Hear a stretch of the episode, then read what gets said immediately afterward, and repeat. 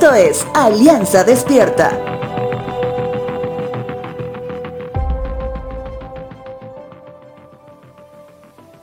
En más de una oportunidad se acercaron a mí personas manifestando los motivos que al menos para ellos eran lo suficiente para demostrar cuán solas se sentían y que por más que alguna persona se les acerque con un mensaje de aliento, nada de eso borraría la soledad presente y la futura.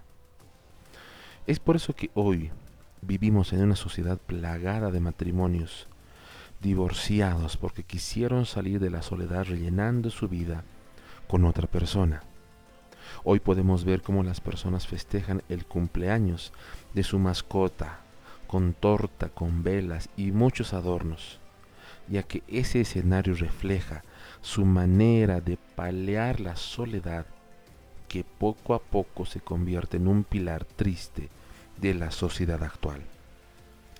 En el Evangelio de Juan capítulo 14, nuestro Señor Jesús les hace conocer a sus discípulos que ante su eminente partida, la sensación de soledad que dejaría su partida no debería causar ningún efecto emocional y mucho menos espiritual, ya que nunca estaremos solos a los que creemos.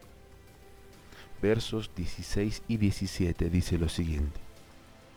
Y yo le pediré al Padre, y Él les dará otro abogado defensor, quien estará con ustedes para siempre.